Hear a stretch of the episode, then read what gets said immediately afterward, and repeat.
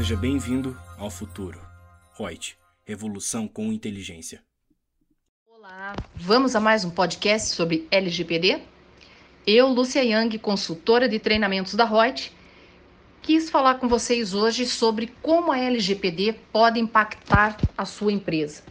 Primeiro, quantas vezes nós recebemos milhares e milhares de e-mails, informações, coisas que nós nem pedimos e nós nos perguntamos como é que conseguiram nossos dados.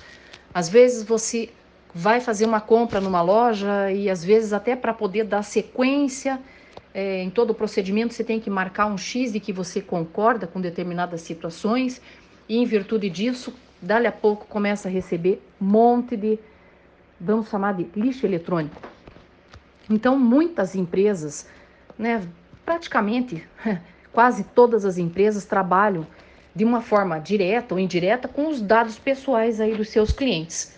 A partir da LGPD, dessa Lei Geral de Proteção de Dados, muita coisa tem que ser muda mudada. Os dados têm que ser preservados em relação a essas informações. Tem direito do consumidor, tem várias situações aí que tem que ser feito um baita de uma adequação para não dar problema, não ter que responder por isso. Então, muitas dessas empresas aí trabalham com esses dados porque elas são extremamente é, funcionais para o seu negócio. Principalmente hoje com e-commerce, né, que está totalmente a todo vapor aí. Então, se faz cada vez mais necessário uma segurança em relação às informações desses consumidores, para que uma transação possa ser realizada com essa segurança, com uma uma transparência de dados, com uma garantia para o consumidor, para essa pessoa física, né? Então a legislação nesse ponto ela é extrema. Ela diz que todos os dados são tratados por pessoa jurídica de direito público ou privado, cujos titulares estejam no território nacional, ou a sua coleta se deu no país, ou ainda que tenha por uma finalidade a oferta de produtos ou serviços no Brasil mas que para isso devem estar preparadas.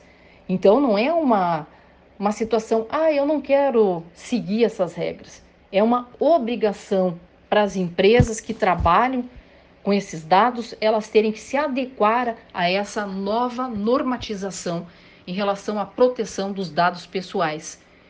Então, nesse caso, é justamente para que a pessoa natural tenha sua privacidade tem a liberdade das suas informações, dos seus dados protegidas em relação à possível violação dessa segurança e que isso venha a lhe expor num risco de um vazamento de dados, por exemplo, ou de ser os seus dados apagados, ou de serem divulgados sem uma permissão.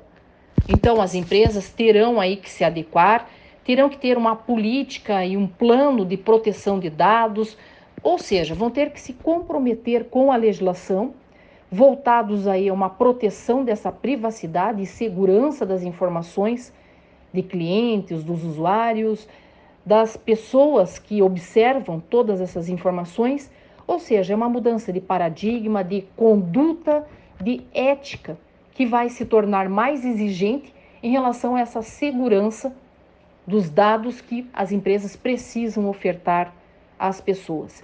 E isso não somente nesse termo de comércio nem nada, em termos de RH das empresas, enfim. A abrangência é bem grande em relação a isso. Muitas informações ainda vão vir, é, muitos debates jurídicos, econômicos, sociais vão estar voltados aí em relação a essas informações.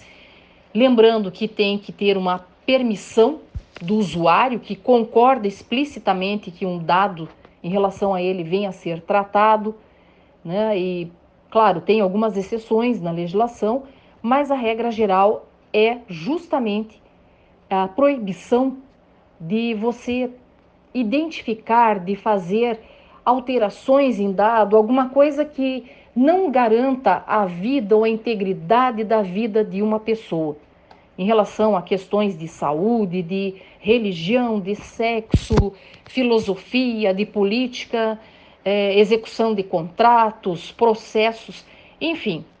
a proteção do crédito também, né, que aí já abrange efetivamente o Código de Defesa do Consumidor. Então, para isso nós temos aí a legislação que deve ser seguida, tá, com muita veemência, para evitar qualquer tipo de problemática em relação a isso para a empresa, ou voltado até mesmo à imagem que a empresa pretende se manter. Então, deem uma lida geral, é a Lei 13.709 de 2018, que vem já com uma alteração dada pela redação da Lei 13.853 de 2019. Uma boa leitura, um bom estudo em relação a essa lei e sigam as normas existentes. Boa sorte, sucesso!